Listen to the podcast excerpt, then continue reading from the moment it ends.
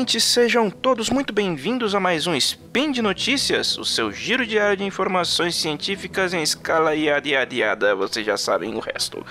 Eu sou o Ronaldo de São Paulo, a mestre ancião, como diz a Jujuba, e aquele que não sabe fazer uma introdução uniforme, a cada, cada episódio inventa alguma coisa.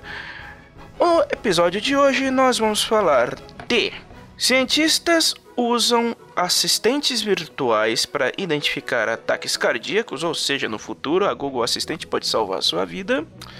E dois, fenômenos muito estranhos que provam de uma vez por todas que o universo nem sempre faz sentido. Ok, gente, vamos nessa. Tudo aqui é muito rápido. Sobe a vinheta. Speed Notícias.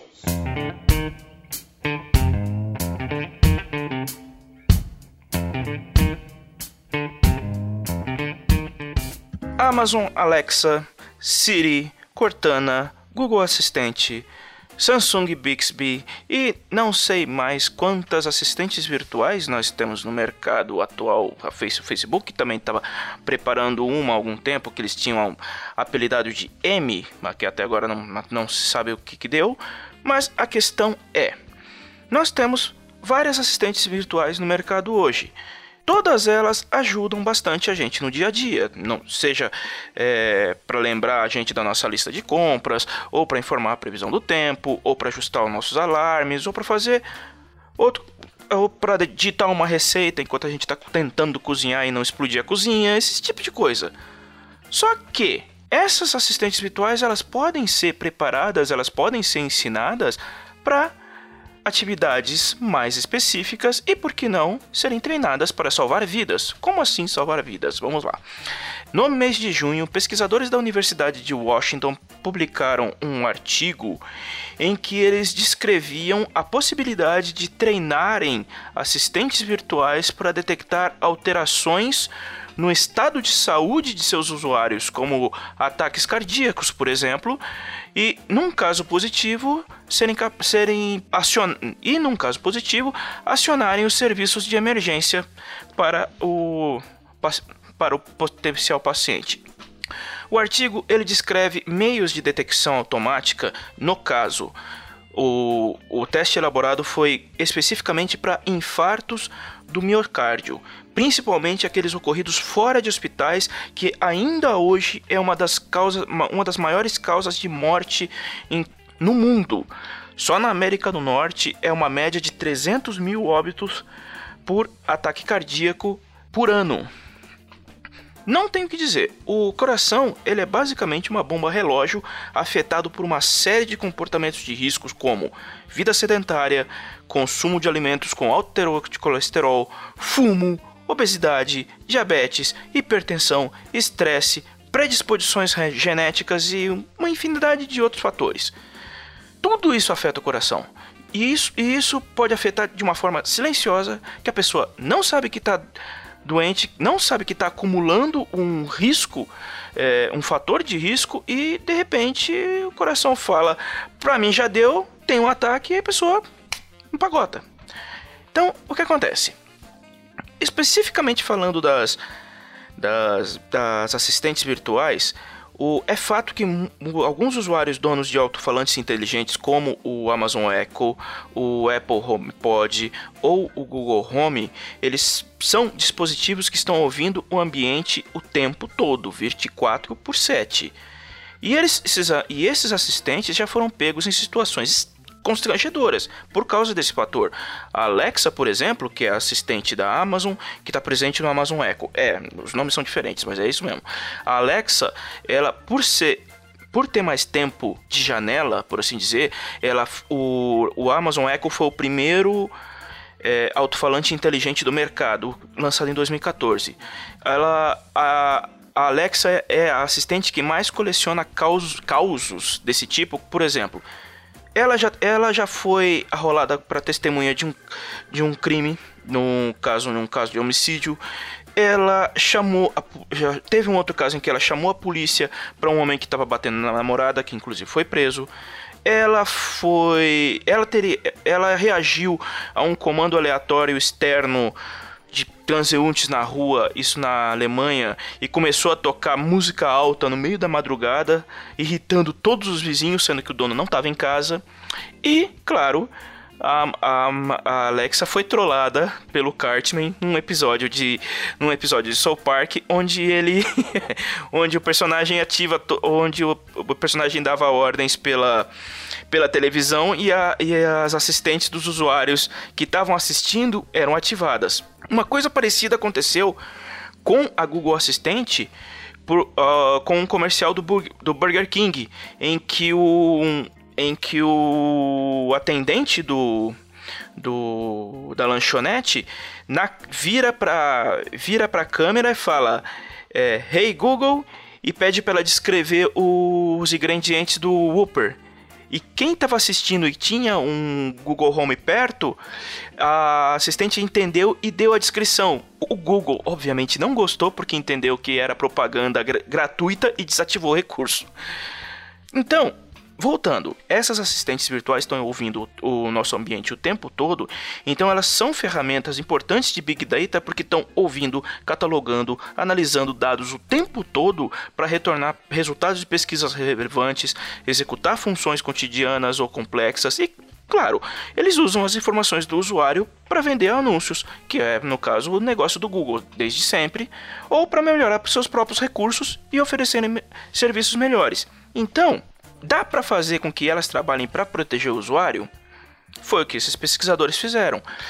Eles analisaram casos onde um usuário, na impossibilidade de dar comandos de voz de forma correta à assistente, faria com que ela dispararia alarmes no software, entrando em um modo de coleta de dados bastante específico para identificar o que o que estava acontecendo. Por exemplo, digamos que o usuário ele está passando, ele está começando a passar mal e ele não consegue falar para assistente para ligar para o 911 a assistente entenderia que o, o usuário está tendo problemas de comunicação e ela entra num modo de coleta de dados específico. Para quê? Para que ela fosse capaz de pelo menos identificar um quadro de respiração agonal, que é um, um sintoma diretamente ligado à arritmia cardíaca, um dos uma das maiores causas de morte súbita e infarto. Se ela consegue identificar corretamente uma, um quadro de respiração agonal, ela aciona o serviço de emergência, ou o 911, seria no, no nosso caso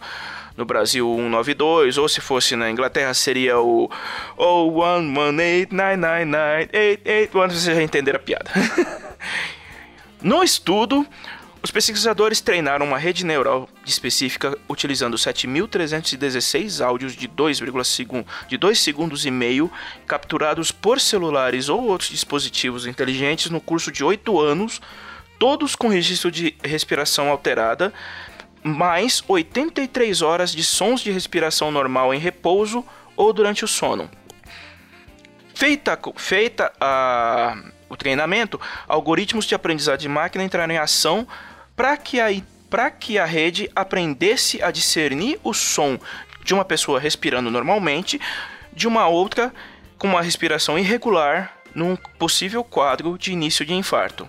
Resultado: a IA foi capaz de identificar corretamente um estado de respiração agonal a até 6 metros de distância do usuário, o que é um número muito bom. A pesquisa, no caso, ela prova que o sistema ainda que esteja num estado bastante prematuro e bastante inicial, ela já é capaz de rodar em alto-falantes inteligentes para detectar esses tipos de.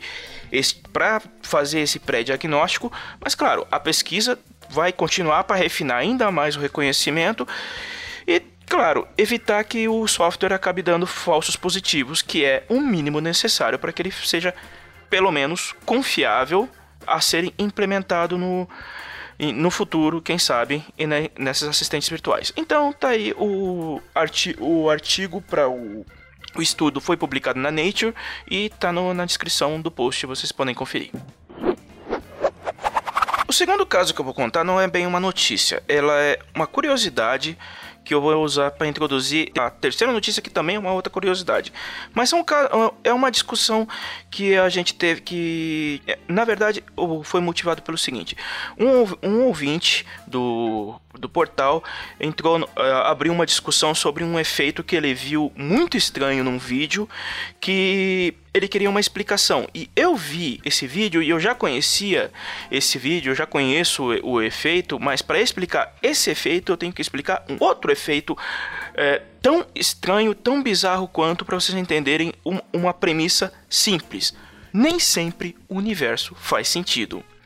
Então vamos ao primeiro exemplo.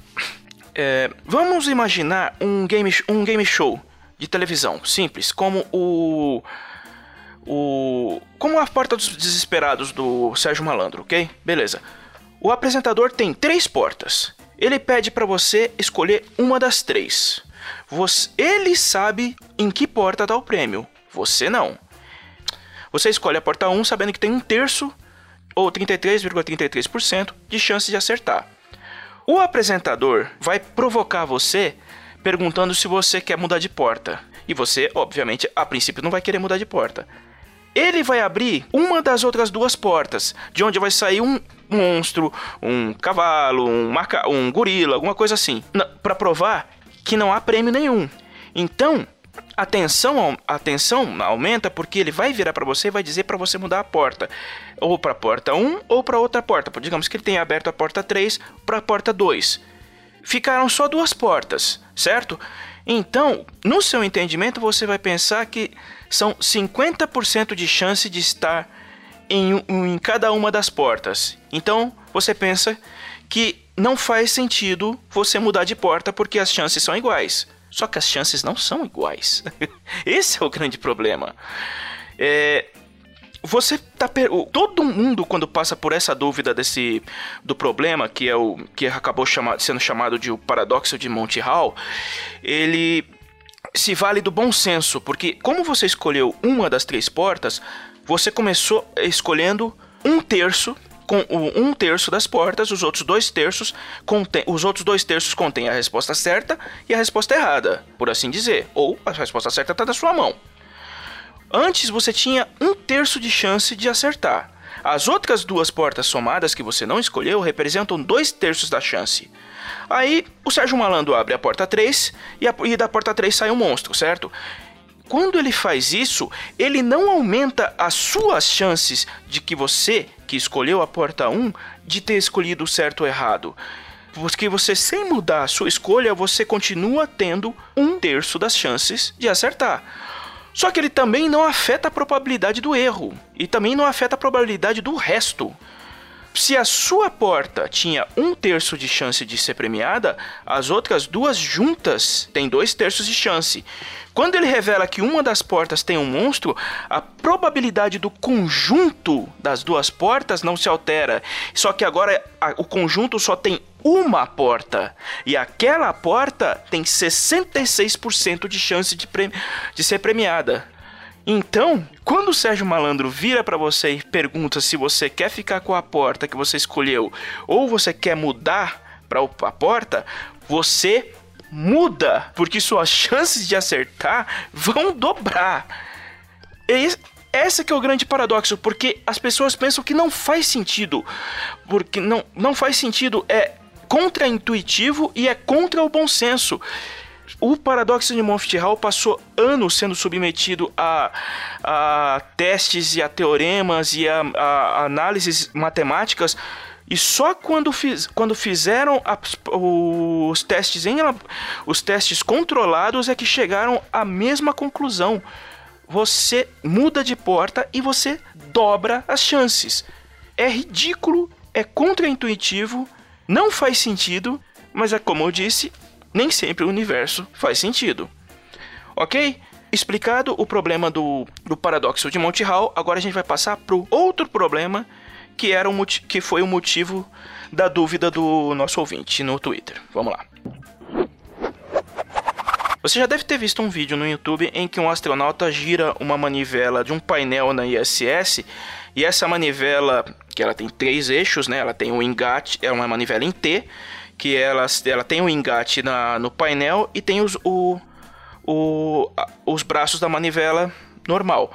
Quando ele gira a manivela para ela desparafusar da parede, a manivela sai girando, no, girando em torno do eixo central, o que estava engatado na, no painel, só que de repente ele a, a manivela vira e continua girando. E depois ela vira de novo e continua girando, vira e girando, vira e girando aparentemente não, esse tipo de efeito não faz o menor sentido. É bizarro demais. Ou como, como, como já como Cardoso disse uma vez, é um, é um, parece um chuta que é macumba. Mas não é o caso.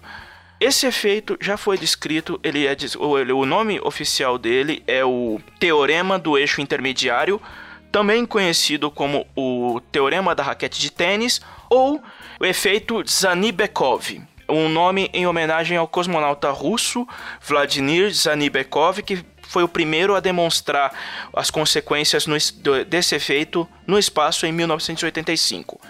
O efeito em si já é conhecido há pelo menos 150 anos antes disso, desde pelo menos 1835, mas o, o que acontece?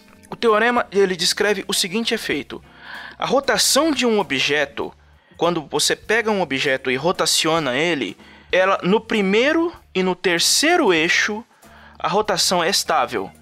Só que a rotação no eixo intermediário não. E por ela ser e, por e pela rotação do eixo intermediário ser instável, ele força a inversão dos outros dois eixos, por isso que a manivela vira. E como, ele, como ela vira e o eixo intermediário continua instável, com efeito com o a manivela girando em, em, em 0G, ela vai girar e virar, girar e virar, girar e virar constantemente até ela perder a, até a perder a, até a inércia fizer o seu trabalho, perder a força e ela parar de girar. Esse tipo de efeito dá para você dá para você observar inclusive com um livro dependendo de como você gira, o livro vai girar no, em, em, torno do eixo, uh, em torno do eixo intermediário e vai virar também. Dá para você demonstrar com uma caixa, dá para você demonstrar com uma série de outros objetos, não só apenas com uma, com uma manivela. É um princípio de mecânica básica que, que apesar de ser extremamente estranho, extremamente estranho, mas é, o, é, como, a, é como a física funciona. Um, um, objeto tendo dois eixos, a rotação vai ser estável. Mas se ele tem três eixos, a, a rotação ela, ela é feita no, em, um campo, em um campo tridimensional. O principal e o terciário permanecem estáveis. O secundário não, porque ele sofre influência dos outros dois. E por ele estar instável, ele força o, o principal e o terciário a mudarem de posição. E, na zero gravidade, esse efeito permanece até a manivela perder força. Isso não é uma simples é, curiosidade, tem implicações profundas na, é, na física e na mecânica e na, te na tecnologia na aeroespacial, inclusive nas nossas naves espaciais, nossas sondas e nossos satélites. Eles, utilizam, eles levam isso em conta.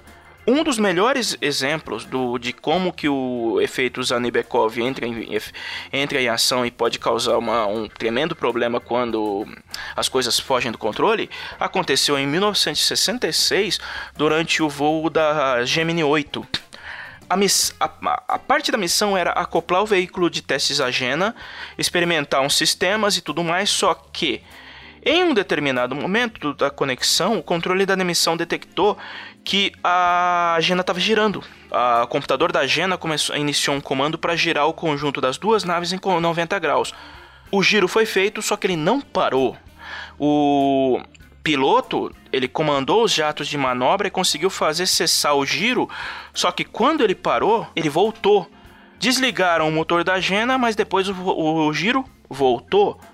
Aí, quando eles foram consultar os instrumentos, eles descobriram que só tinham 30% de combustível nos jatos de manobra da Gemini e o giro continuava aumentando. O consenso é que, de, é que depois descobriram. É, eles pensaram que o problema estava na Gena. Então o que, que, eles fizeram? Ejetaram a nave automática. A Houston comandou o, a ordem da. A Gemini para se afastar, só que ela só aumentou.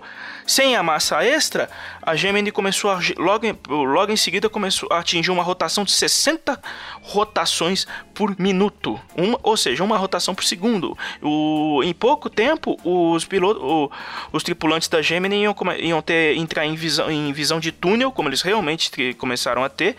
E se nada fosse feito, eles iam desmaiar e, ia, e a missão ia acabar em desastre. O piloto, no caso, era um piloto para lá de Jedi, um tal de Neil Armstrong. ele desligou os jatos de manobra e passou o comando da Gemini 8 para controle manual dos jatos do, de, de reentrada. E, que era o controle para controlar era o sistema que ia controlar a posição da nave para retornar para a Terra ele conseguiu identificar, reverter e anular o giro, mas ele praticamente torrou todo o combustível. Mas o Armstrong basicamente torrou todo o combustível que sobrava. Ele só usou 75% da reserva para corrigir o eixo do giro.